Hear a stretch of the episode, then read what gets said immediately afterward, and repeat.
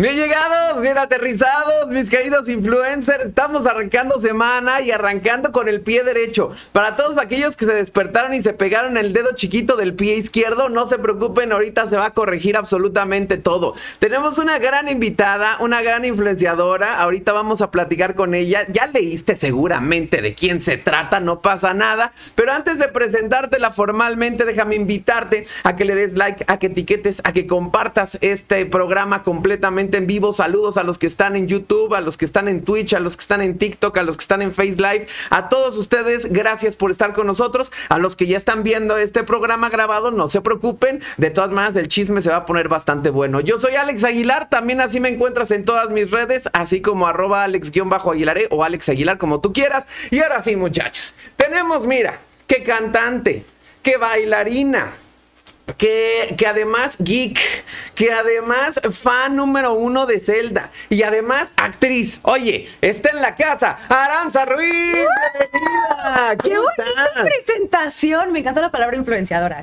Es, que, eh, mira, aquí tenemos a los más grandes influenciadores de todo tipo. Puede ser de la política, del deporte, de la actuación, de la música, del baile. Pero tú estás en todo, Aranza. Estás en todo. Escuchaba eso y es muy curioso, pero en realidad casi nadie que soy sabe que soy muy fan de Zelda porque tengo tatuajes, mi casa está llena de pósters, tengo una espada tamaño gigante. Creo que de que lo que más paso haciendo en la vida mientras no estoy trabajando y yo siempre he dicho que yo trabajo para jugar videojuegos, pero casi nadie lo sabe. Pues mira, aquí hacemos la tarea. Aquí hacemos la tarea. Aquí sí nos, nos metemos a investigar un poquito profundito. Aranza, ¿cómo estás? Bienvenida. Pues súper contenta de tener este espacio para platicar contigo, de chismear un poquito de la vida, de contarles cómo está Tears of the Kingdom, de decirles que em, podemos jugar Fortnite, busquen en Fortnite, Aranza Ruiz-bajo. Este.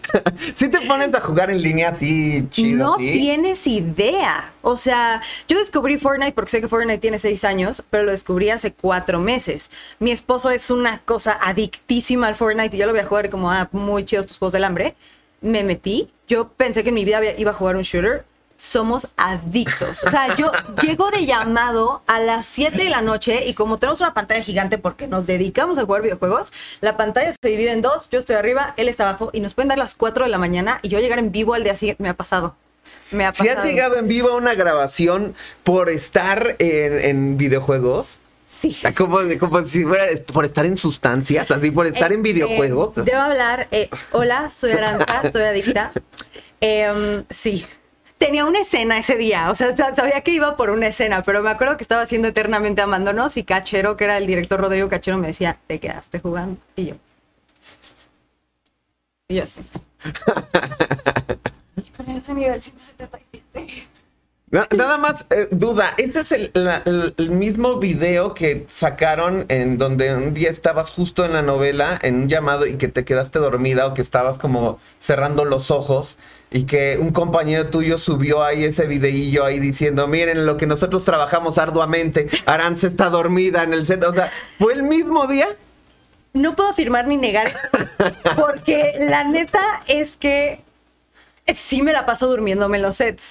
Es que, a ver, uno llega a las 7 de la mañana a trabajar, de repente sales a las 9 y media de la noche y tengo, aparte, a, mí me encanta rescatar animales. Tengo cinco gatos y tres perros. Sopas. Muy bien. Entonces, pues de repente llegas, estás con tu familia, juegas un rato, platicas cómo te fue en tu día, no sé qué, y para eso pues de repente te dan las 12 de la noche para que te pares a las 5 a entrenar, para las 7 estar otra vez trabajando. Entonces, pues sí, uno duerme en el set. Dice que están cambiando los porque aparte tengo una forma súper peculiar de dormir que siempre es como así. Se me abre la boca de que. ¿Ya con quién me atoré? Ahí con Daniela, Fainus. Ay, qué guapa. qué perra mi amiga. Sí, sí, sí, entonces se, me cae la quijada. Si ya me fui es. Pues mira, mira, dice por ahí que, eh, que cuando entramos a una fase del sueño profunda, en realidad desconectamos. Entonces, pues toda, toda la fuerza que puedes tener al estar tratando de movimiento así, pues va así, mandíbula, cuello, todo, va. fuerza al minuto y medio, así. Corte. Antes no le ronqué. Oye, Aranza, y, y, y platícame, vives con tu pareja, ¿verdad? Sí, sí, con mi esposo. Con- a ver, si es tu esposo, esposo, es tu novio. Ahí va el chisme. Porque por ahí vi así como, ay, eh, Aranza se casó en secreto y así cosas de esas. Ahí les va la historia real de cómo fue que pasó. Porque sí es real. Eh, eh, Tian es actor, está en Gloria Trevi ahorita, eh, o ella soy yo, la pela de Gloria. Bueno, Se hace del, del personaje del, De Armando. de Armando, de la nueva pareja de ¿qué Gloria. tal, eh? A mí sí me gusta. Y aparte se parece un buen Eduardo Capetillo. Me da mucha risa porque la madrastra, el personaje que hizo también era Eduardo Capetillo en la madrastra Y original. fíjate qué cosas tenemos en común tú y yo, porque mi novia salió en esa serie Ajá. y hizo una, una escena con tu novio. ¿Quién, quién es? Es la, la asistente de la jueza o no sé qué, es la que le da, ya en los últimos capítulos. le da los- los papeles. Sí, me acuerdo que, le, que le da la clave para cómo ayudar a Gloria. Es ella. Sí, buena. Fíjate qué cosas, aquí estamos, mira, todos mezclados. Ahí te va. Uno de mis mejores amigos del mundo es director de Como dice el dicho. Y me encanta ir a jugar juegos de mesa, como tú comprenderás. Soy muy geek, soy muy nerda. No es eh, que vamos a tomar. A mí invítame a jugar Catán, literal. Entonces llego y de repente, pues lo veo, ¿no? Nunca lo he visto en mi vida. Y traía una playa de Star Wars. Y yo,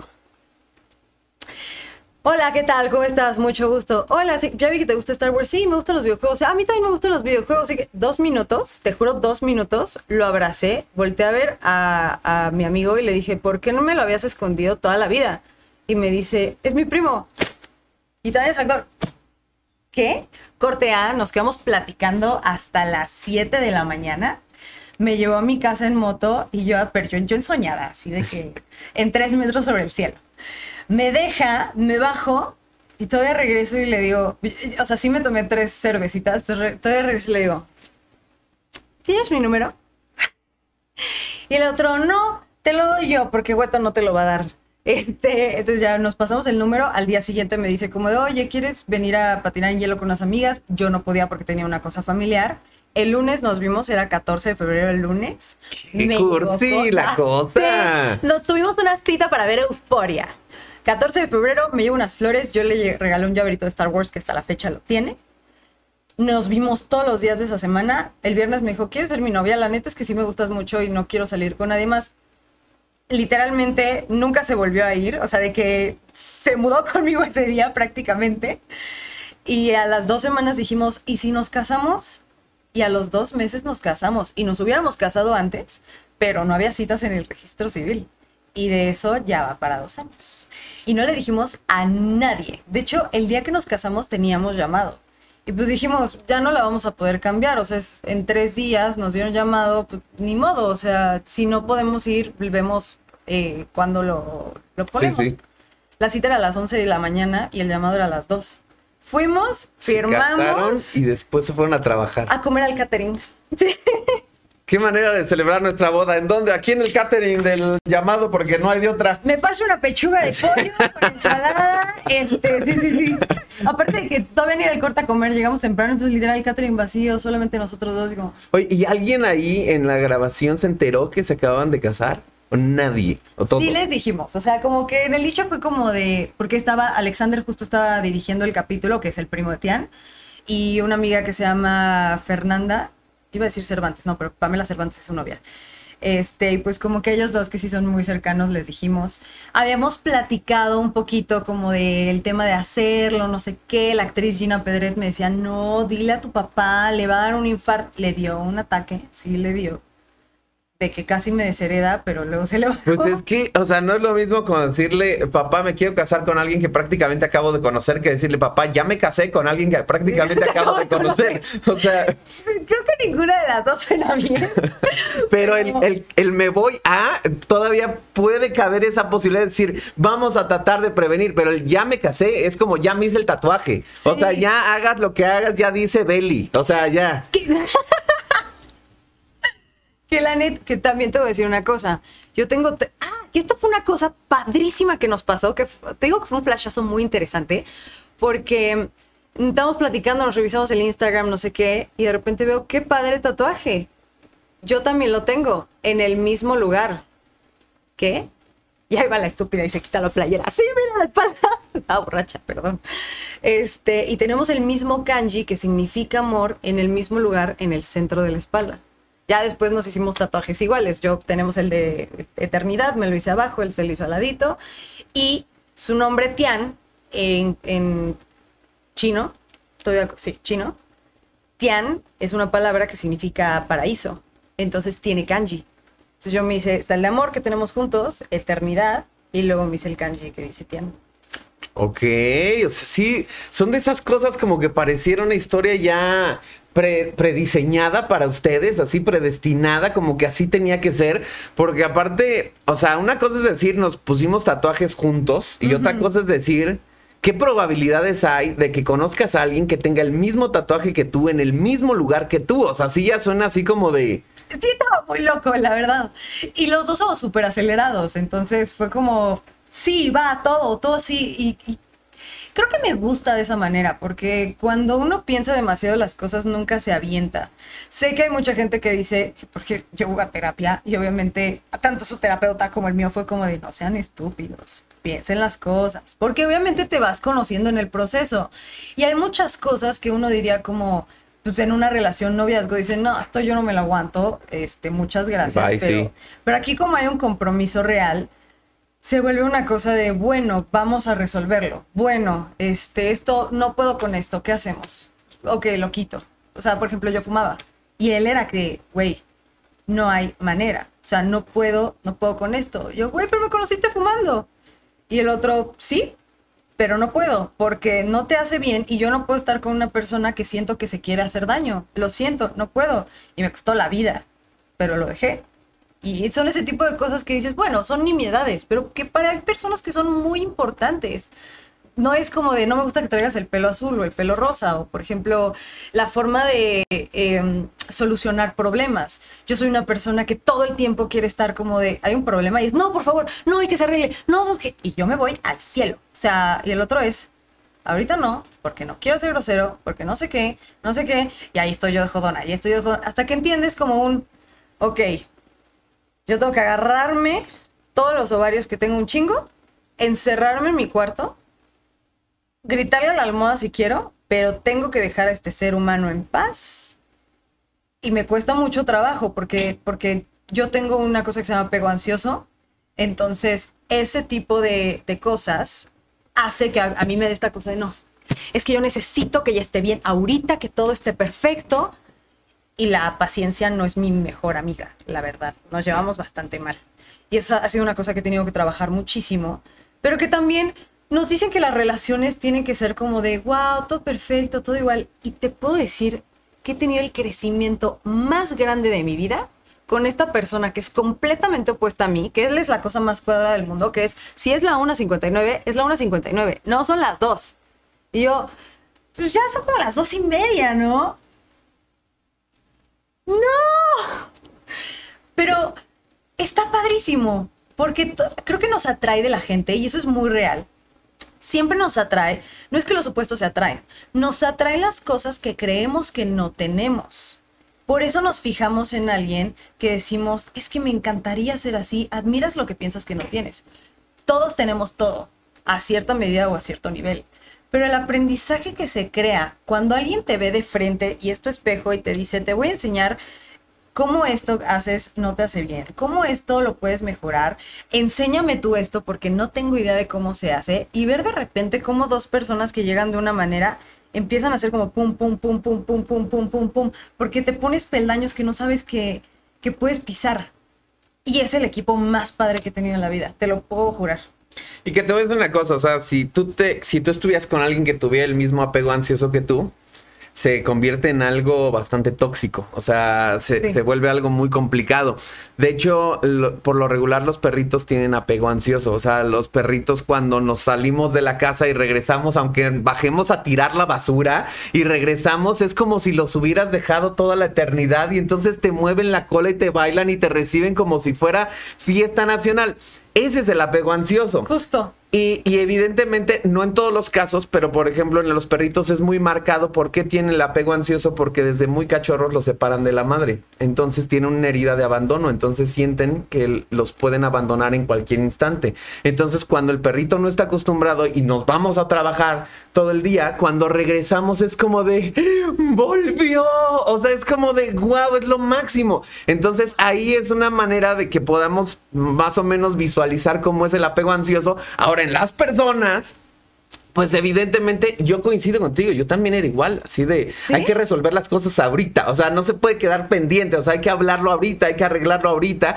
Y, y pues de repente era complicado porque mi novia sí es como de, no, o sea, necesito relax, necesito tiempo, necesito enfriarme y ya después lo platicamos.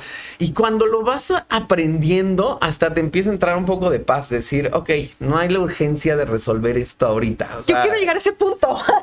Sí, sí, sí, sí tarda. O sea, y no es fácil. Y más cuando llevas toda la vida haciendo así. O sea, sí tarda. Pero créeme que cuando llegas y es un punto como de alivio, como decir, ok, sé que no tengo que resolver esto en este instante, me puedo tranquilizar, puedo ir a hacer otras cosas y con más calma después ya cuando lo hablas, ya como que ya no hay ese impulso, ese arrebato y es como de, ah, mira, ok, ya sí, sí se pudo mejorar. Pero está increíble tu historia, bueno, la historia de los dos, o sea, eh, te quiero preguntar algo honesto. ¿No te asusta un poco que justo esas personalidades tan aceleradas que, que se casaron tan pronto, de repente por eso mismo pudieran colapsar? Fíjate que siempre he creído que el miedo te lleva a que esas cosas sucedan. Sin embargo, em, obviamente hay muchísimas cosas que como toda pareja nos cuesta trabajo resolver y que se tienen que platicar tres veces y es de ya lo habíamos hablado y que, que de repente dices, madres, si lo hubiéramos pensado dos segundos, tal vez no tendríamos que estar pasando por esto. Sin embargo, aún sabiendo eso, no lo habría hecho de otra manera.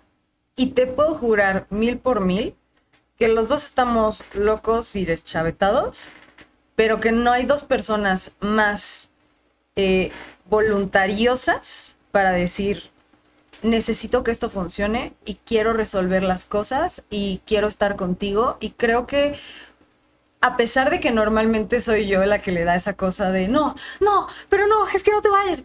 Me dice, güey, no me estoy yendo. Te estoy diciendo que te vayas para allá porque, porque estoy enojado. A pesar de que cuando estamos en esas situaciones a mí me da ese miedo, tengo muy claro que sí somos una relación que puede durar toda la vida porque somos muy cabezotas los dos y los dos queremos lo mejor para, para el otro. El amor creemos que tiene que ser, eh, ¿cuál es esta palabra? Que es incondicional. No, hay condiciones, hay acuerdos, hay planes, pero lo que es el verdadero amor es un quiero lo mejor para ti, tú quieres lo mejor para mí y mientras nos hagamos bien, venga, va. Y creo que eso es lo que hay. Y eso es lo más importante. Así que lo que se necesita para lograrlo, sí está.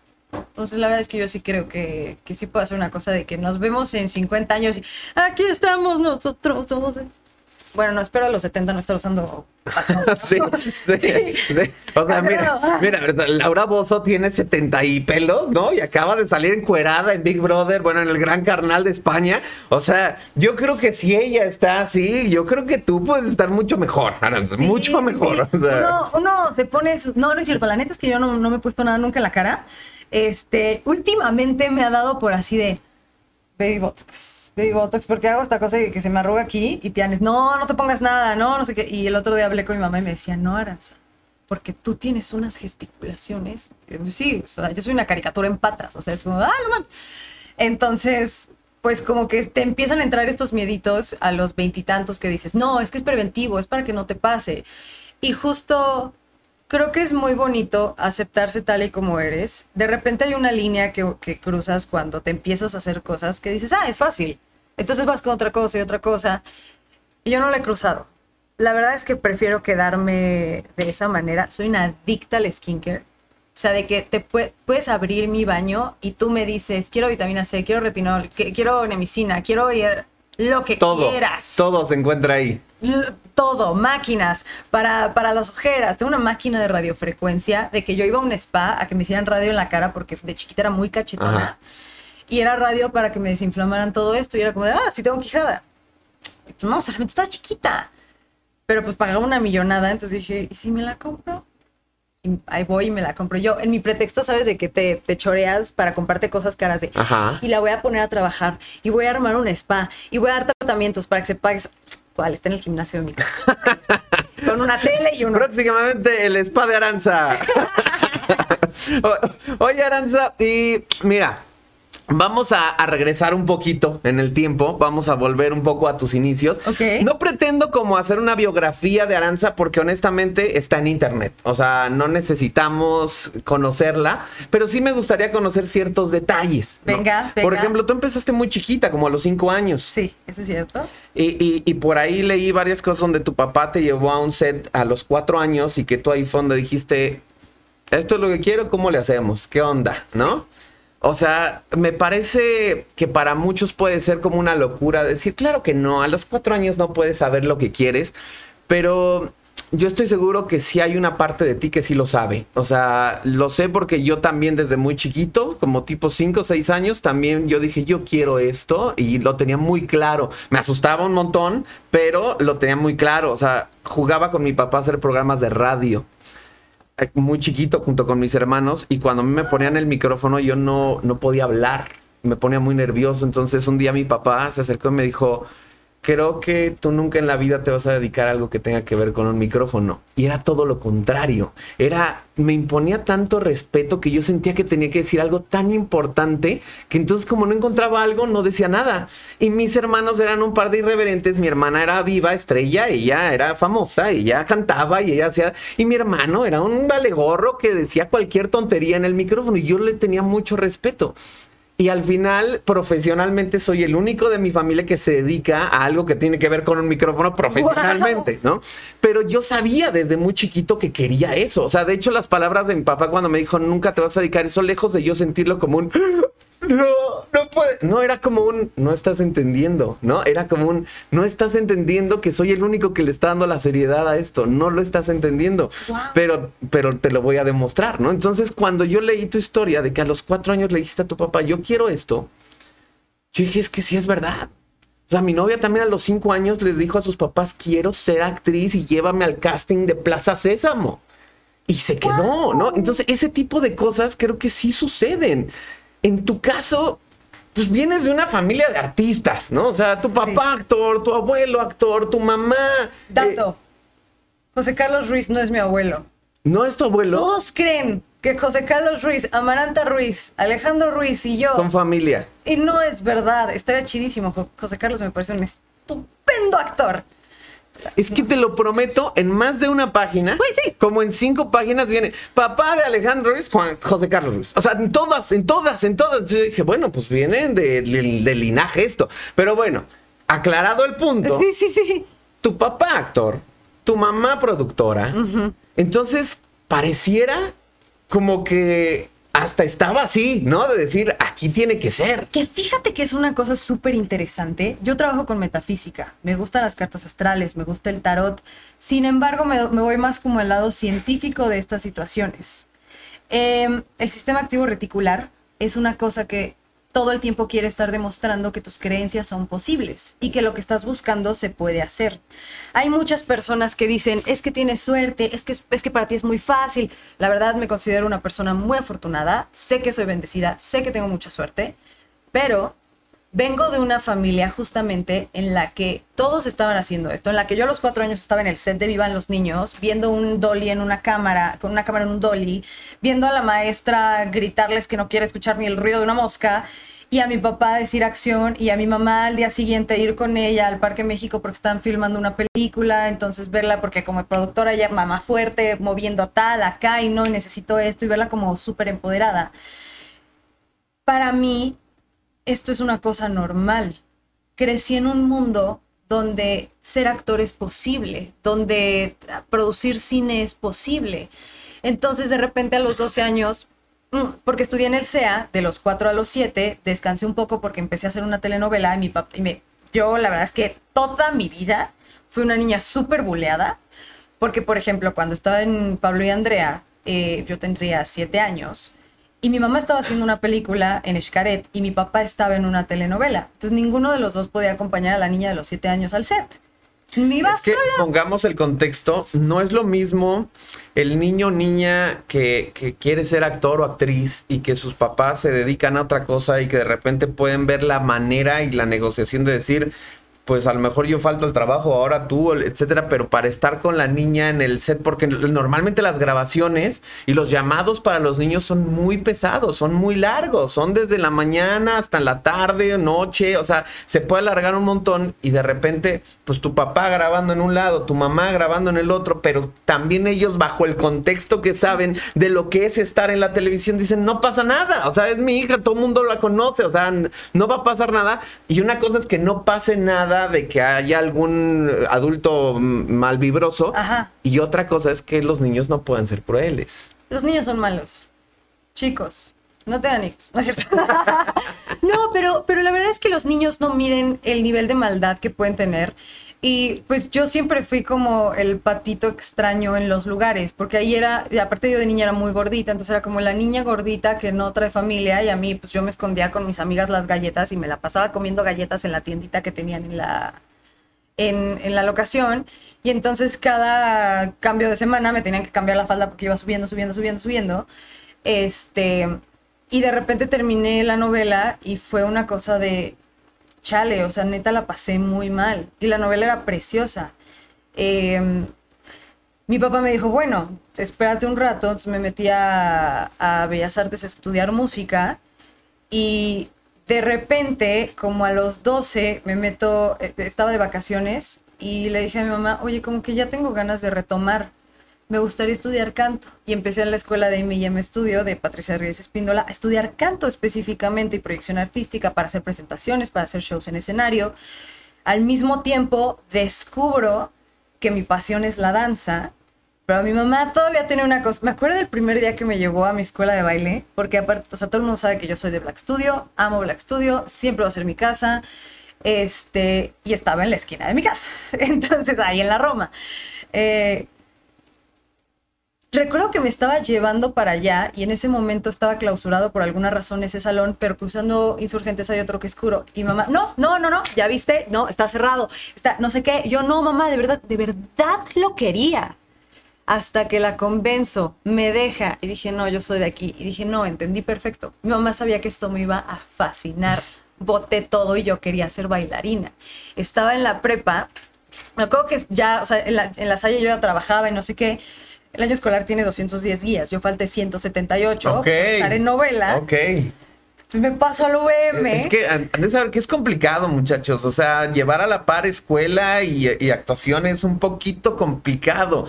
O sea, yo lo he entendido justo por mi novia, justo ella fue actriz infantil y estuvo en el diario de Daniela, pero justo cuando llegó Amigos por Siempre, que ella ya tenía personaje, sus papás le dijeron, no, porque ya no vas a poder seguir estudiando. Y entonces es, no puedes seguir estudiando, ya no hay novela. Entonces mejor nos, nos vamos a, la, a, los estudios, ¿no? Claro. Entonces ese tipo de cosas pues van marcando pautas, ¿no? En tu caso, gracias yo creo un poco a que tenías como esa familia artística que pudieron comprender esa situación y fue como de, ok, vamos a darle peso a la actuación. Mis papás fueron las cosas más apoyadoras del mundo, hasta la fecha lo son, de que puedo llegar y platicarles como es que estoy viendo este proyecto, este y este. Mi mamá para mí es como una mamá manager, o sea, de que luego luego te dice, no, el pelo así, el pelo acá. Pues es productora, Sí, ella sí, sabe. sí. Y mi papá tiene unos consejos tan deliciosos, o sea, o sea, hablar con él de cuál puede ser el siguiente paso, donde te dice, ahorita no agarres esto, o sea, siento que soy una persona muy bendecida de que estoy súper acobijada de ese lado, porque veo a las a personas muy cercanas a mí cómo lo batallan y cómo lo, lo sufren. Y yo en ese momento de decir, como que no notaba lo afortunada que, porque yo decía, ¿por qué me bulean tanto? Porque el día que llegaba a la escuela era que me aventaban yogurte en la mochila, que rompían mis cuadernos y estaban en el bolso. Y yo así de, ¿por? Pues porque no saben entender lo diferente y porque no los jóvenes de repente no sabemos, incluyéndome en ese momento y también en este momento, no sabemos lidiar con nuestras emociones y, y no sabemos cómo expresar la, envidia a mí me parece un- una cosa súper bonita si está bien encaminada, porque si yo envidio a alguien y me doy cuenta que lo estoy haciendo, quiere decir que yo veo en esa persona algo que yo podría estar haciendo. Entonces, la envidia me marca una cosa de la que yo soy capaz, pero que hay algo que me está impidiendo hacerlo. Y eso nunca lo vemos por ese lado. Siempre es como de, ah, no tengas envidia. La gente, todos pueden, todos pueden tener todo. El universo tiene espacio para todos. Y también pensar que si él le va bien, a mí me va mal, le estás diciendo al mundo hay carencia. Entonces, para que yo triunfe, todos los demás tienen que estar mal. Y no es cierto. O sea, en cualquier sitio te puede ir bien. Pero cuando uno es joven, no entiende y no sabe cómo lidiar, solamente piensa que le cae mal la niña de allá porque salió en la tele y entonces, ay, nos caga, entonces les vamos a echar yogurte en la mochila. No, solamente sabes que tienes talento, sabes que puedes hacer un buen de cosas y te molesta ver a alguien que sí lo está haciendo. A mí de repente era como, me daban mucha envidia los ojos verdes. Ay, sí, yo sé que no puedo tener ojos verdes, pero existen los pupilentes. pero no sé, no sé, no significaba los ojos verdes. Era, veía una chava preciosa y me daba envidia. Yo me sentía chiquita y era, no, lo que pasa es que hay una belleza en ti que no has logrado explotar que te gustaría sentirte tan bonita como la persona tan bonita que estás viendo enfrente. Y cuando lo, lo entendí de esa manera, cada vez que tengo esas sensaciones, ok, ¿qué hay de mí que estoy notando que puedo trabajar? Y entonces te vas completamente hacia otro lado. Y sí, Pero es que yo creo justamente, eh, así como lo explicas, que justo ahí más bien se convierte en admiración. O sea, admiras algo y dices, ah, mira, o sea, lo admiro tanto porque me gustaría, porque yo podría y algo me está limitando. Pero siento que la envidia siempre trae como un- una energía negativa, como de decir, como yo no lo tengo, entonces voy a hacer algo para perjudicar. Que eso es el justo como el sentimiento de la envidia, que no es nada más como un rollo de, ah, mira, yo veo que mi vecino se compró un nuevo carro y en lugar de que eso a mí me, a- me, me- me diga, ah, yo también puedo, yo también puedo comprarme un nuevo carro, sino decir, ah, pues se lo voy a rayar, ah, pues le voy a ponchar una llanta. Claro. O sea, entonces siento que lejos de, de, o sea, como que la envidia, lejos de aspirar a tener algo mejor, se convierte en un sentimiento muy negativo, muy, muy raro. Es que es esta cosa de tomando justo lo que tú dices, porque creo que es súper acertado esto de que en realidad el lugar de envidia es admiración. Pero es que van en la misma línea. Es como el frío y el calor. Las dos son temperatura. Pero un grado te dice que es frío, el otro te dice que es calor. Pero va de lo mismo. La envidia y la admiración es la misma cosa. Solamente se modifica en grados, en cómo vibra y lo que te provoca la acción. Por eso cuando, cuando ahora siento envidia por algo, lo intento transmutar y mandarlo hacia este, hacia este lado. En lugar de decir, este, ah, pues entonces la voy a bloquear para que no la vea, no voy a, digo, ok, ok, ok, ok, ok, estoy sintiendo esto. Pero en lugar de accionar ¿Qué te parece si vemos qué es lo que estamos observando en realidad y, y qué es lo que podemos admirar de esta persona para poderlo traer hacia nosotros? Pero creo que eso, eso justo ya es un trabajo personal, de evolucionar y también que te hace bien, porque o sea, somos seres humanos. Claro que nos va a dar envidia, claro que nos da coraje, claro que pasamos malos ratos, claro que digo, güey, yo debería estar en Hollywood haciendo una serie al lado de Brad Pitt. Obvio. Solamente, o sea, por ejemplo, cuando salió ahorita la de So 10, este, que aparte me estoy maratonando todas ahorita. wow. ¿Te gustan las películas de ese tipo? Fíjate que no me gustaban. Soy una persona muy sensible ante la sangre, los cortes, Ok. todo eso. O sea, o sea, totalmente so. Exacto. Yo me acuerdo que eh, la primera vez que escuché de eso estaba chiquita y iba a salir las 6 y dije, vamos a ver. Y la Aquí es donde uno ve la edad, ¿no? Dice, yo estaba chiquita y iba a salir las seis. Yo fui la- a ver la primera en el cine. ¡No es cierto! ¡Claro! O sea, ¿Cuántos años tienes? tengo 40 años. Yo fui a ver la primera de Jigsaw en el cine. Me estás jodiendo. No, tengo 40 años. Tiene pacto con el diablo.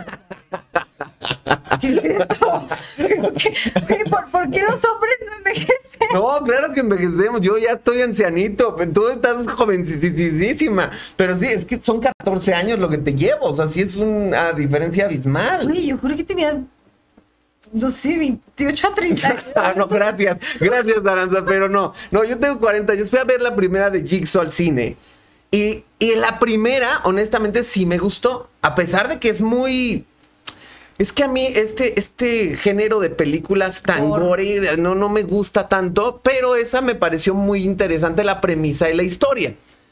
A partir de ahí, todo lo demás no me ha gustado nada. O sea, no, o sea, sí es como de, ah, ya, como que se me hizo medio chafa. Pero esta última, la X, la 10, tiene un regreso bastante interesante. No O la he visto, te voy a ser súper honesta. Es que ahí te va la historia. No, yo, o sea, me gusta el terror, pero me gusta el terror psicológico y me gustan los fantasmas. Ok. No soy fan del gore, pero Tian es, Tian es mi esposo, eh, es una cosa de que puede neta ver cómo le están cortando la pata y el otro se queda así como, ah, mira, como se le ve una cosa Comiéndose una- una- una Güey, él puede comer, yo no puedo comer. Y este, pero como es muy fan de esas películas y la 10 es entre la 1 y la Y la 2, dos. le dije, a ver, vamos a hacer una cosa. Voy a ver la 1 y la 2 para que podamos ir a ver la 10. Corte A, voy en la 6, hoy me toca la 7. Lo que pasa con esas películas es que me tapo los ojitos, no puedo comer, no nada, pero me parece tan inteligente el guion que no puedo parar. Sí, sí, sí, Que es una sí. gran diferencia a las películas, por ejemplo, de Halloween, que es Mm, como totalmente. eh, slashers, que no sé, es como de... O a- Scream, ajá. Vamos a ver qué tan diferente podemos matar a alguien. Ay, ah, no jalo. Pero esta que neta, neta, la historia está tan cañona, como la película 6 se conecta con la 2, pero todo en realidad es como subsecuente. Yo sentí como que me estaba sentando a ver una serie muy intensa y muy interesante. ¿Lo volvería a hacer? No lo sé. No sé si están muy buenas, pero, pero híjole, mi estómago lo ha estado resintiendo. Es que no es fácil, no son digeribles, no son tan fáciles de ver esas películas. Pero, oye, nos brincamos una, una buena etapa. A ver, estábamos cuando eras niña, cuando te estaban Sí, haciendo sí, sí. bullying. eh, que, que, que ah, justo hablando de la envidia, muchachos, creo que a to- todos nos ha pasado en algún momento de la vida de repente que dices, ¿qué le hice, no? A tal persona, o sea, ¿por qué me odia? O sea, ni nos conocemos, ¿por qué me está tratando así? Y puede ser como hay un tema de envidia, pero más allá de, de- de reflejarlo en esa persona, decir, ay, ¿qué le pasa? Porque normalmente está, está hablando de nosotros mismos, o sea, es una inseguridad que nosotros tenemos, una carencia que nosotros tenemos y al momento que alguien más lo tiene, nos genera un conflicto. Y a todos nos ha pasado de repente decir, ¿por qué a tal persona sí le va bien y a mí no? ¿Por qué tal persona tiene esta carrera y yo no? ¿Por qué tal le llamaron para tal proyecto y a mí no? Si a lo mejor yo soy igual de talentoso, igual de bueno, o sea, ¿qué está pasando? Entonces, esos sentimientos de envidia hay que analizarlos, muchachos, porque en realidad, justo como, como, como lo dijiste, Aranza, es, es, es transmutarlos a la otra línea de decir, ok, eh, puede ser como un rollo de me hubiera encantado, ¿no? Exacto. Que me llamaran a mí, por alguna razón no lo fue, pero voy a seguir trabajando y voy a seguir mejorando, que decir, ahora le voy a hacer daño porque le hablaron a ella o a él. Esa es la gran diferencia. Entonces, yo creo que cuando estabas en la escuela chiquita, pues en- los niños no entienden mucho, ¿no? O sea, y así como en algún momento la tele era el mega boom y de repente salir en la tele era como, ¡oh! Sale en la tele, ¿no? Podía ser como algo súper guau, de repente también hay otros que es como de, ah, sale la tele, no sé, creer mucho. Y entonces, gracias a eso te empiezan a atacar, a molestar, pero eso lo podríamos entender como en la escuela, pero en los sets de grabación te pasaba lo mismo. Pues en, en el set de Pablo y Andrea me pasaba, este, ya más grande no me pasó, la gente ya es más madura, pero pues obviamente cuando son niños no entiendes lo que está pasando. Y pues yo estaba solita y me acuerdo perfecto que, porque aparte me corrieron un tiempo de la novela, porque había una escena en la que todos pintábamos en el jardín en unos caballetes. Y me acuerdo que cortaron a comer y yo quería un color rosa para mi flor. Entonces fui a buscar entre los caballetes un color rosa y cambié las paletas. Pues no regresamos del corte a comer y todos los caballetes que estaban en continuidad estaban rayoneados. Fueron a decir que fui yo. ¿What? ¿Y supiste algún día quién fue? No tengo ni idea. O sea, hasta la fecha no tengo idea. Sé que, por ejemplo, estaba Geraldine Galván y ella era lindísima conmigo y me defendía hasta lo máximo. Dana Paola también era súper linda. Digo, no, no nos llevamos, ¿no? Porque ni me, ni me topa en la vida. O sea, son niños de 7 años, no tienen ni idea de quién soy. ¿Quién sabe? ¿Quién sabe? No, no creo. Pero pero, pero también ella fue como muy linda conmigo porque pues sí era como la reche, era como, pero pues era la niña que iba sola, porque al final los papás controlan un poquito el comportamiento de los niños y a quién te acercas y cómo lo haces y cómo, y cómo era la que nadie cuidaba, era como, pues, ¿a contra quién nos vamos? Ah, con ella. Y yo nunca me supe defender, me tragaba las cosas, literalmente. Eh, cosa que después me dio muchísimos problemas porque justamente me dio esta cosa de que, ah, un problema, una cosa no sabemos decir y me iba a comer. Entonces como que toda mi adolescencia este, luché por ser delgada porque cada que ya tenía un problema me iba a tragar galletas a mi habitación y a no decirle a nadie y a ver la tele comiendo galletas. Eh, creo que es una cosa que me acompañó durante años, hasta hace dos años que, que, empecé esta relación con Tean. Por eso te digo que esta cosa de cómo te ayudas a crecer y cosas que piensas que vas a vivir toda la vida se te quitan este, justamente todos esos traumas de niña, de soledad, de mis amigas las galletas, mi, mi lugar de confort. Porque uno piensa como, ah, estoy hablándole fue un niño, pero pues en realidad eventualmente, pues, sí, sí, sí generan traumas, sí generas consecuencias. Eh, ahí hubo, hubo un momento, en mi papá estaba haciendo una telenovela que me acuerdo que lo acompañé a una de sus primeras juntas y llegó la directora Ana Lorena y le dijo, admiro mucho a los actores porque te acabo de decir que vas a tener escenas sin playera y tú Alejandro me estás diciendo que, que, que dieta y te creo. Los actores son las únicas personas que yo he visto que se llevan toppers hasta las bodas.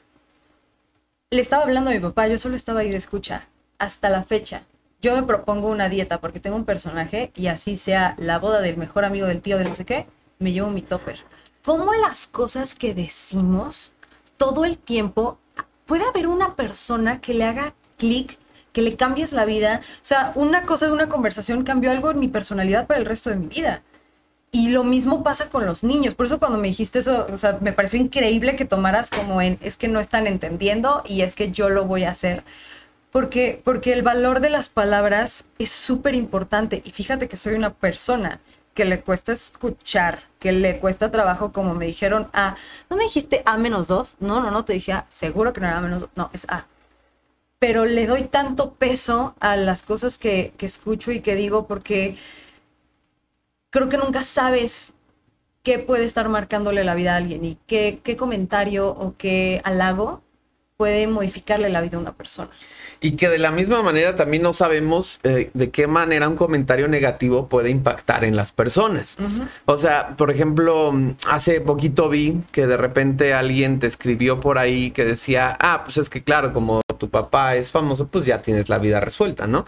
Y entonces le, le contestaste de una manera muy, muy asertiva, pero de todas maneras yo me quedé pensando, dije... ¿Qué? Le dijiste que se fue a la chinga. No, no. No, no, no, no.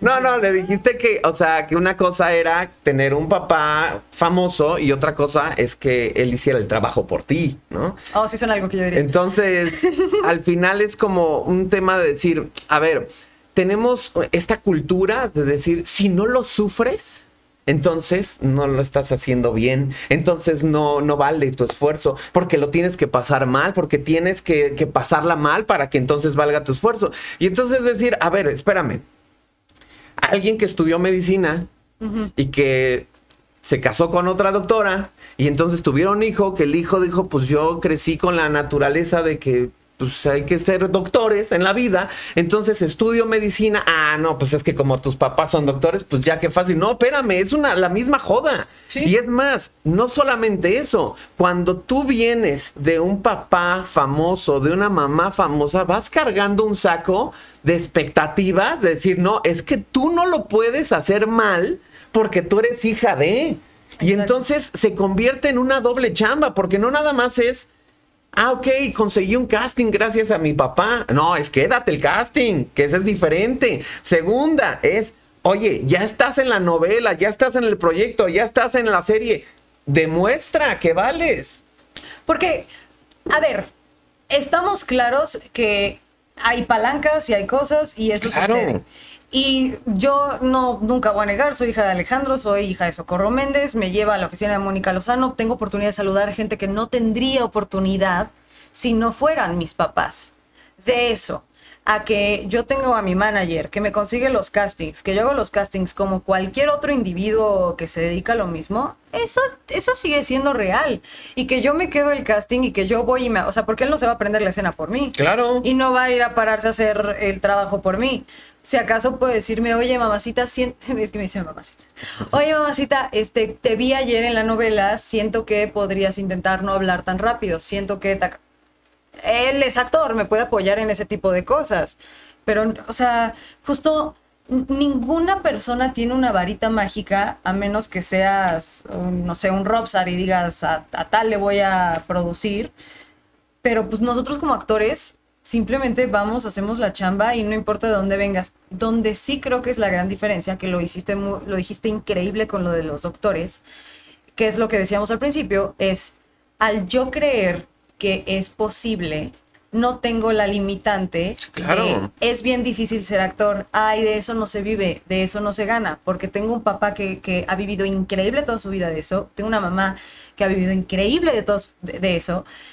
Entonces, en mi mente, como creo que se puede, se puede. Porque la limitante siempre es la cabeza.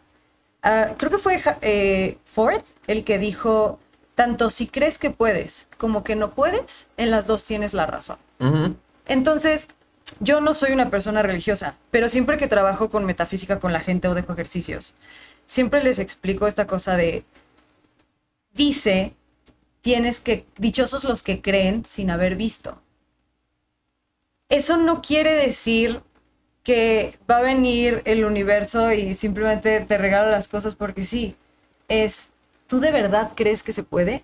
¿De verdad me estás diciendo, puedo mover esa montaña? Se va a mover. O sea, hay una, una señora que se llama Pachita que operaba sin, sin tener nada, que abría la gente y, decían que hacía eh, órganos en el aire, cosas así. Digo, esos ya son extremos, que aparecen casi mito, mitología, pero hay un ejercicio que me encanta, que es cierra los ojos, imagínate algo muy chiquito. Imagínate, o sea, piensa en tu en la parte de enfrente de tu cabeza que tienes una taza de café en las manos, ya que huele, cómo se siente el calorcito, este, a qué sabe, y luego imagínatela en la nuca. ¿Por qué? Porque en la cabeza lo tengo en el presente, en la nuca lo dejé en el pasado. Para manifestar las cosas tienen que ser en pasado, porque si no, la mente no cree que ya pasó, o, o dice, es que ahí viene, entonces el futuro no existe, siempre ahí viene. Tiene que ya haberte pasado. Y te prometo que lo que escojas, el chocolate, la tacita de café, siempre cosas chiquitas, algo que tu mente sí crea que me voy a encontrar una taza de café al ratito. Y entonces activas tu sistema activo reticular para que tome las decisiones para que eso suceda. Es metafísica, es magia, es ciencia. Todos hablamos de ello, le ponemos muchos nombres, pero la realidad es que sí somos nosotros los que creamos que las cosas sucedan o no. Tenemos mil posibilidades de caminar a la derecha o a la izquierda, pero es uno el que decide cuál es el que toma. Y esa pequeña diferencia de camino mueve tu destino. Entonces, sí, tu destino está en tus manos. Todo, todo viene de ti y las responsabilidades siempre son tuyas. Y claro, ¿cómo afectas tú a los demás? Porque tú eres dueño de, tu vida, yo de la mía, pero mi vida si se cruza con la tuya, claro que la afecta, claro que la cambia. Pero nos pusimos en el mismo lugar por una razón. Y a mí me encanta ese pensamiento de sentir que uno tiene el control, pero por eso es cuidado con lo que deseas. Y justo con eso hay una entrevista que tú le diste a Shanik Berman, donde te preguntaba de una expareja, ¿no? Y que te fue muy mal, ¿no? y entonces tú le dijiste ahí, dijiste, es que yo tengo muy mala suerte en eso. O sea, yo siento que si hay un montón de gente y hay un que tiene un letrero de que soy el más grande hijo de Pu, yo escojo a ese, ¿no? Sí. Y, y justo ahí es donde te das cuenta como del poder del pensamiento con lo que te ha vivido y con lo que te ha pasado ahorita, con lo que estás viviendo con tu esposo ahorita, ¿crees que sigues eligiendo mal? No. Sin embargo, creo que hay muchas cosas de mi pensamiento que debo de modificar. Porque si yo creo que el otro es un hijo de puta, ¿sí puedo decirlo? Sí, sí, sí. Ah, perfecto. Si yo creo que el otro es un hijo de puta, yo cambio mi visor de la vida y la misma acción que él está haciendo, yo la recibo de una forma diferente, cosa que sí me pasaba. Tienes una increíble persona, pero yo había acciones que yo recibía que era como, ah, me está atacando, ah, esto es esto es malo para mí, no, esto no está bien, cuando en realidad era, o sea, ya que lo ves en retrospectiva y es, ah, no era por ahí, eras tú creyendo que eso es lo que normalmente recibes, que estás en ese mismo lugar y no es cierto. Y son cosas por la, o sea, de que te puedo decir, ayer hubo un tema al respecto, porque yo normalmente, como siempre me hacían, me querían hacer hacia abajo, porque sí es real que todavía vivimos en una sociedad en donde hay muchos hombres que siguen más a la antigua de que yo mando, tú estás acá. Y entonces normalmente cuando yo quiero algo, soy muy penosa para pedir las cosas. O sea, tenía mis boletos que compré desde hace un mes para ir al concierto de Taylor. Y, y yo no- ay, ahorita no puedo manejar. No llores, Andy, tranquila. Es que, es que nuestra chica de producción, ella no, no consiguió boletos para nunca, para Taylor. Nunca consiguió. Güey, yo no sabes lo que fue para ir al concierto y no sabes lo que fue también. O sea, que el día que salieron para el cine, pararte así de que alarma a las 7 de la mañana, 7 con 1. Aquí, aquí, aquí todavía hay, ok, 7 con 3 ya estás dormido. Y para las 9 de la mañana ya no habían. Este. Entonces yo estaba, porque estábamos hablando de un tema muy importante y yo estaba como de, es que sí, pero el concierto es en 30 minutos y yo necesito que ya nos vayamos. Y yo, ¿qué hora es? Tres y media. Nada, se me quedaba viendo como de, pues no me vas a decir que te lleve al concierto. Y, y ya cuando se lo pedí fue, Aranza, es que por Dios, lo que tú quieres importa. Lo que tú necesitas importa. Yo quiero hablar de esto, ok, pero tú quieres una cosa. El problema contigo es que tú quieres que yo te adivine la cabeza y que sea como de, ah, pues es que no le importó que, que yo tenía que ir. No es cierto. Estoy al pendiente de que tú abras la boca, te plantes en tus pies y digas, ¿sabes qué? Está padrísimo que hablemos de esto, pero a las 4 tenemos esto. ¿Podemos continuarlo más tarde? Sí, vámonos. Y a mí de repente como que sé perfectamente que me faltan esos pantalones porque justamente como nunca había estado en un lugar seguro, sigo comportándome como si no lo estuviera. Y es una batalla de él todos los días de decir, mi amor, te doy todo, estás súper tranquila, ya para, por favor. Sí, porque también sea- hay mucho del autosabotaje que bueno, Sí. vamos a hacer que las cosas colapsen. O sea, eh, eso es- lo tenemos muy arraigado. Pero oye, Aranza. Eh, Has vivido un montón de cosas, o sea, en el baile, estuviste ya en Las Estrellas Bailan en Hoy, Eh, de hecho, hasta por ahí hubo un tema con Latin Lover y tus followers ahí que se le fueron encima al nalgón. Eh, entonces, eh, has vivido como en muchas etapas. O sea, constantemente veo en tus redes sociales que estás cantando, eh, la actuación. Y yo siento que es como todo un complemento unas de otras. O sea, no es como que digas tengo que elegir esta o esta o esta. Pero personalmente a ti, ¿cuál te gusta más? ¿Cuál te gusta más ejecutar? Eh, uy, está muy cañón. Te voy a decir la realidad. La música siempre fue mi pasión. Yo empecé queriendo ser cantante, yo no quería ser actriz. Yo entré ahí me estudió a estudiar canto, no entré a estudiar un taller de actuación. Pero la vida me, me llevó por acá. Amo mi carrera más que, o sea, que, que otra cosa, de que sí no la cambiarían por nada, no podría ser otra cosa. Pero, por ejemplo, lo que siento cuando canto y cuando interpreto y el escenario me parece una locura, que va de la mano con lo que siento cuando bailo. O sea, yo sé que soy bailarina porque cuando uno está en paz, yo no tarareo, yo no me pongo a inventar mis historias. Como eh, veo personas que de verdad son actores y que se empiezan a imaginar escenas y que se empiezan a hacer... Y personas... Y yo estoy tranquila y empiezo así, y empiezo como de, bueno, y esto puede ser aquí, o veo K-pop y me estoy aprendiendo las coreografías, estoy entrenando y estoy viendo videos de baile y me la intento aprender de memoria. El baile me mueve unas cosas en el cuerpo que no te puedo explicar. Que, por ejemplo, la música es algo que siempre he querido hacer de lleno y medio entro, medio, medio, medio, he hecho dos canciones para, tres canciones para telenovelas, Criminal para Eternamente y Vencer el Pasado y Vencer el Pasado Remix para Vencer el Pasado, para la redundancia. Pero, por ejemplo, ahorita ya eh, estuve platicando con Kalimba y eh, está poniendo, o sea, tiene un estudio, lo está mudando, lo está terminando de mudar y en cuanto termine vamos a, a hacer música.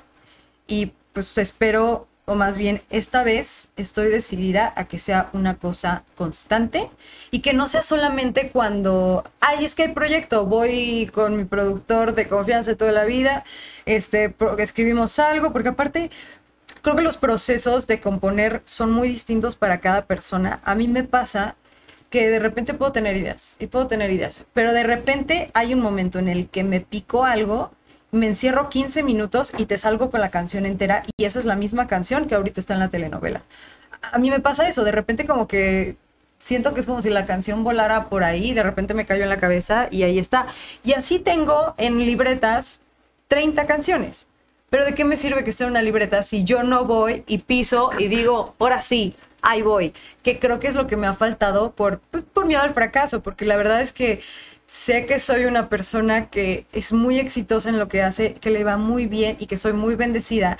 Y de repente como pensar que estás tocando, saliéndote de tu laguito y tocar aguas turbias y decir, vamos a ver cómo le va a mi barco en este mar que no conozco, pues es difícil. Entonces entiendo, o sea, siento que vivo los dos lados porque hago una de mis más grandes pasiones, pero la otra todavía digo, ahí voy, ahí voy. Y si a la gente, quiero que la gente le guste, quiero que me entiendan, pero tengo que darle algo que les guste, pero también quiero que suene como yo sueno. Es, siento que la música la respeto tanto que me pasa lo de a ti con el micrófono cuando eras chiquito. Es como... Ok, ok. Pero está bien bonito porque eso quiere decir que te genera, que te genera algo bien cañón. Y, y, que de verdad eso puede ser, puede ser, o sea, digo, yo no, no soy ni mago, ni brujo, ni nada, pero puede ser que, que lo tienes tan, tan en el corazón y con tanto respeto que el día que explote eso, o sea, Grammys, no sé, o sea, Espérenlo. O sea, de verdad puede llegar a donde tú quieras. Eh, en Las Estrellas Bailan en Hoy te fue bien. Eh, eh, tuviste ahí un, varios, varios personajes ahí como de pareja, inclusive Potro, que también estuvo por acá, mi Potro. le mando un abrazo. Y has tenido como mucho recorrido. De hecho, yo veía también una entrevista que te hizo Don Francisco, en donde era tu primera entrevista y que te acercaste a decirle, es mi primera entrevista, estoy nervioso. Sí, sí, sí, sí, sí. Y yo, me acuerdo perfecto la cara, la faldita, el topsito negro y yo. Aparte, es una ilusión porque estaba terminando la querida del Centauro, te están llevando a Miami, te dicen, güey, vas una semana a Miami, todo pagado, te traes chofer, te llevan acá. Y pues yo tenía, creo que acaba de cumplir 18, entonces estaba así de. Porque una cosa es, venía de hacer telenovelas, venía de hacer La Señora C no es cierto, señor eh, viene a ser la querida del centauro, este, Juana Inés, que son otro tipo de proyectos, que son otro tipo de prensa, contra de repente como todo ese glamour y la entrevista y sentirte de repente como una estrella, fue como, wow, esto de verdad me está pasando, yo me estaba muriendo de miedo. Este, aparte, déjame decirte que en esa entrevista me, me la querían jugar chueco porque iba una persona con la que yo acababa de terminar y no nos avisaron que íbamos al mismo tiempo. Entonces también fue como, estaba yo muy paniqueada. Este, le tengo mucho respeto, siempre yo eh, le puedo hablar bien, le voy a hacer lo mejor a las personas con las que he estado. Pero hermanos, no te llevan a. Sí, o sea, le voy a desear lo mejor, pero en un rato, güey. O sea, también ahorita venimos saliendo del embrollo y me ponen aquí en el mismo programa. Pero... Sí, pero eh, fíjate que, que más allá de eso, Em, obviamente hubo una situación eh, que, justo no sabía yo cómo iba a lidiar con ella porque no sabía hablar en público. Efectivamente me preguntaron y todo. Intenté ser lo más políticamente correcta posible. Em, pero también como que me pusieron una situación muy complicada para mi primera entrevista a mis 18 años. Era como, ok, estoy muy raro. Sí, efectivamente fui con él y sí le dije como, oiga, es la primera vez que estoy en un programa en vivo, es la primera vez que estoy en una entrevista, sé que están haciendo esto, puede por favor como ser muy amable y si se pudiera como no tocar el tema, o sea, de que super, fue súper linda con él, de por favor no me pongas en esta situación porque estoy...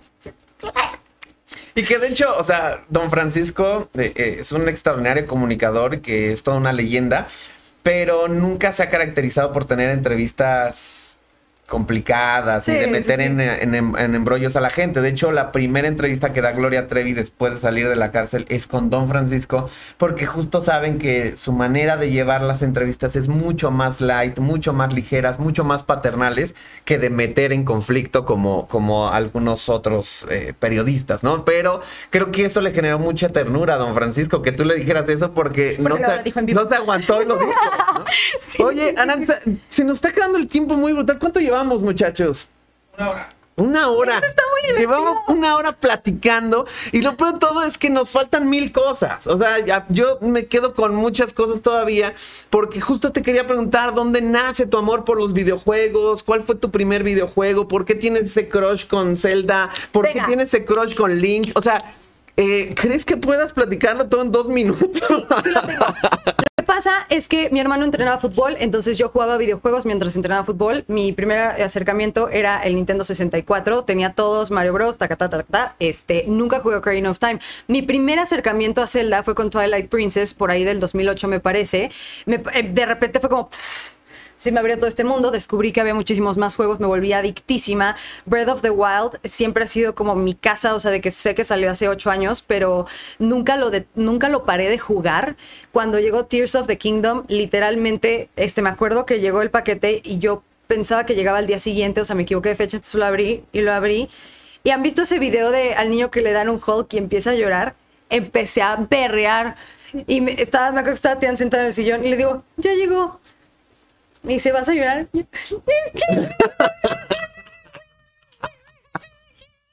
Entonces me quería tatuar algo de Zelda y dije, ¿qué?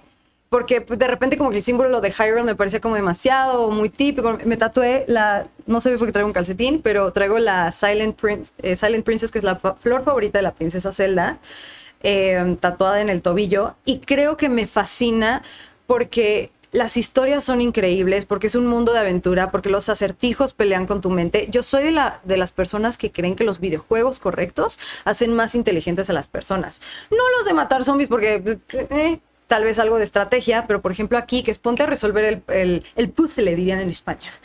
Ponte a resolver el puzzle. Este, y métete por acá, pero aquí primero. Y por ejemplo, este, Majora's Mask está basado en las etapas del duelo. Entonces vas con los, los de la aldea de Termina y es como todos están en negación. Nadie está aceptando que la luna se va a estrellar contra nosotros y nos va a matar. Y vas contra los horas que están, que acaba, que tienen un matrimonio. La verdad es que te lo traigo muy difuso cuál es cuál, pero el punto es que la aceptación, eh, la negación, la aceptación, la ira y que te está llamando. Sí, sí, sí, sí, Les vamos a chismear. Aguanten, aguanten, estamos chambeando. Aguanten. Entonces también como que la cultura que tiene Zelda eh, y cómo eh, juegan con las líneas de tiempo y es un mundo completamente, es, para mí es como los que aman Harry Potter y de repente es como y están Sí, los y están sí, ellos, yo soy Potterhead y yo soy de la casa de Slytherin, para mí es soy Zelda, Zelda es parte de mi vida, el motor de la Trifuerza siento que me lleva del valor, la sabiduría, el, el coraje. Eh, No, y que además no saben, pero eh, hace poquito fuiste a la mole. Sí. Y estaba viendo tu video eh, de todas las cosas que compraste. Y de repente decían, no, es que esto no lo van a creer, estaba en súper descuento, esto salió en tanto, y esto también estaba en descuento, y esto a lo mejor sí me lo dieron más caro porque vieron mi cara de felicidad, ¿no? Pero así como varias cosas, y yo así como, ok, ok, y de repente empecé a sacar cuentas. Que no manches, mira, ya llevas como 10 mil pesos gastados o más en, en- en- en lo que has mostrado. Dije, ¿cuánto dinero gastaste en la mole? Yo lo dije, yo vivo y trabajo para jugar videojuegos. Y para vivir videojuegos, porque... Sí, este, yo creo que fueron unos 15 mil pesos lo que me gasté en la mole, la realidad, pero me arrepiento de nada. Oye, ahora ya no nos da tiempo de seguir, pero te- si, si gustas, claro, ¿te gustaría regresar y aventarnos todo un capítulo de videojuegos, solo de videojuegos y hablar del- de Zelda y de los videojuegos que tú quieras? ¿Te latiría? Pero jalísimo, pero de que al rato, mañana, ¿qué onda? Ya estamos, Venga. ya estamos, ya está el compromiso aquí, se hace, por favor, firmado, o sea, vámonos los dos.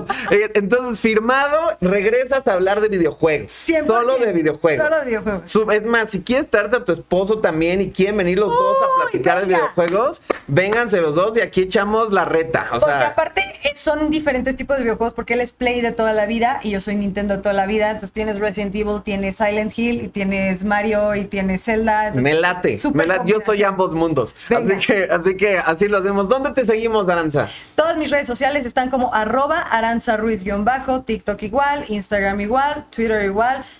P.O. Box, no es cierto. Este, es que estoy consiguiendo los Hokages porque sacaron de Naruto una, una edición especial de los Hokages. Estoy viendo quién me los manda a Estados Unidos. Pero en todos lados, Aranza Ruiz-bajo, Aranza con T. Ahí está, muchachos. Pues síganos en todas las redes como Revista Influencer. Yo soy Alex Aguilar, así me encuentras también por todos lados. Y bueno, recuerden dar like, etiquetar, compartir y hacer suyo este podcast. Ahora sí, ya nos vamos. Podemos ir en paz. Este podcast ha terminado. Bye bye. Bye.